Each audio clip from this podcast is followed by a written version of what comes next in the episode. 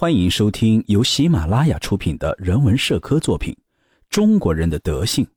演播合肥大兵。第三十五章：寄生性。寄生这个词在英语中是一个古老的词汇，原意是将自己的生存建立在获取他人利益的基础上。目前，这个词已经衍生出了很多种用法，并且已经融进欧洲各个国家的语言当中。他所表达的已经成为一个无时间、地域差别的社会现实。寄生问题可以出现在任何地方，只要那里有着贫富的差距、身份的差距、权力的差距。在中国的社会中，有很多的原因导致了寄生现象，这些原因是充满诱惑的，但是能够对这种恶劣行径进行遏制的力量，在西方社会中有，中国却几乎没有。我们已经从反复的观察中了解到，解析中国人特性的关键就在于中国社会的裙带关系，而正是这种裙带关系，为中国社会上的寄生现象提供了最为稳固的基础。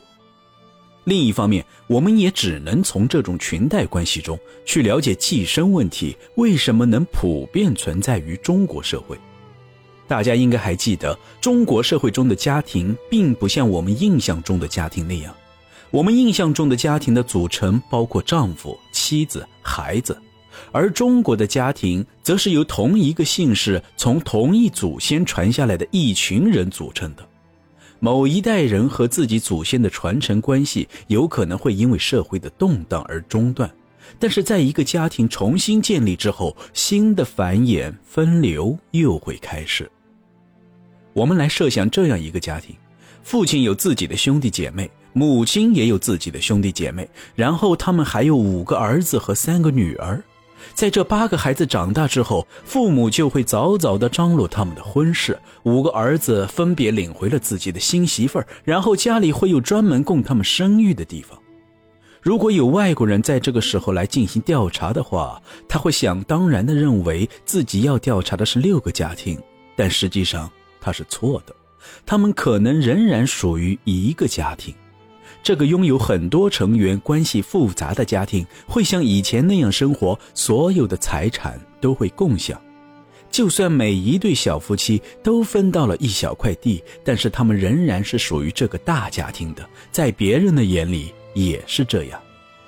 在这八个孩子婚姻的基础上，这个家庭和另外的八个家庭发生了紧密的联系。而那八个家庭又都有自己的关系网络，这就构成一张大网。整个大网上的每一个关系都会在不同程度上影响着这个家庭的运作。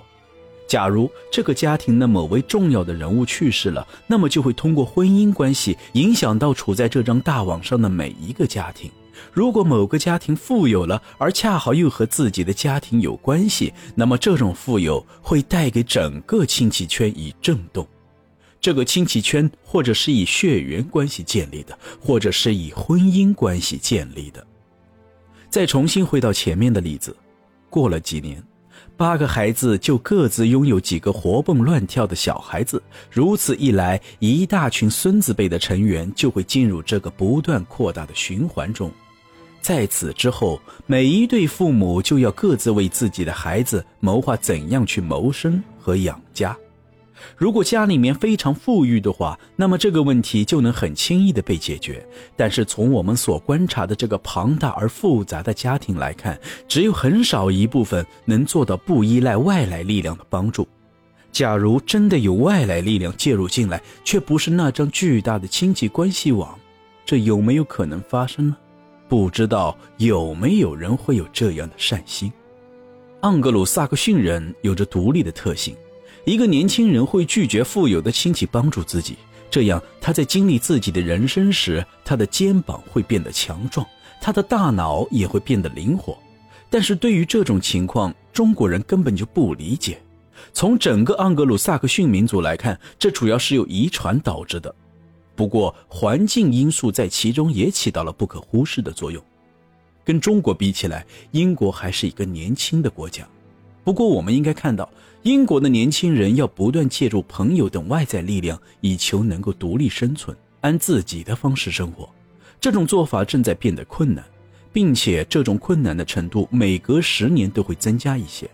不过不用担心，虽然难度越来越大，但这种做法仍然能够持续下去，并在未来的几个世纪里都将持续。而且英国的那些优秀的殖民地会在一定程度上缓解这种困难。就拿印度来说，英伦三岛带去的那些优秀的人，已经让印度持续繁荣了一个多世纪。其中海陆军当中就有很多非常有理想的英国年轻人。那些独自谋生的方式都不对中国年轻人开放，就算开放了，中国年轻人由于不具备盎格鲁撒克逊年轻人那种独立的本性，因此也无法将其利用起来。就算他们有了这种本性，也无法做到盎格鲁撒克逊年轻人那样。这就是中国社会，这就是中国人，这是无法改变的。英国的孩子在离开家之后，会去异国他乡，在世界各地留下自己的足迹。这和英国作家丹尼尔·迪福笔下的鲁滨逊·克鲁索差不多，把世间各种困难都经历一番，然后在二十年之后，带着丰富的人生经历和无数的西班牙金币回到家乡。但是中国的孩子在离开家之后，通常有固定的地方可去，即跑去自己的亲戚、老乡或朋友那里。然后在那儿寄居，直到他们找到工作。所以，孩子在离开之后，父母及其他们家人通常不会很焦虑。他们基本清楚，只要想一想附近哪里有他们的叔伯、堂兄弟或者朋友等，就能知道去哪里找他。在我们向中国人传授那些西方发明的时候，就受到了这种广泛的寄生现象的阻挠。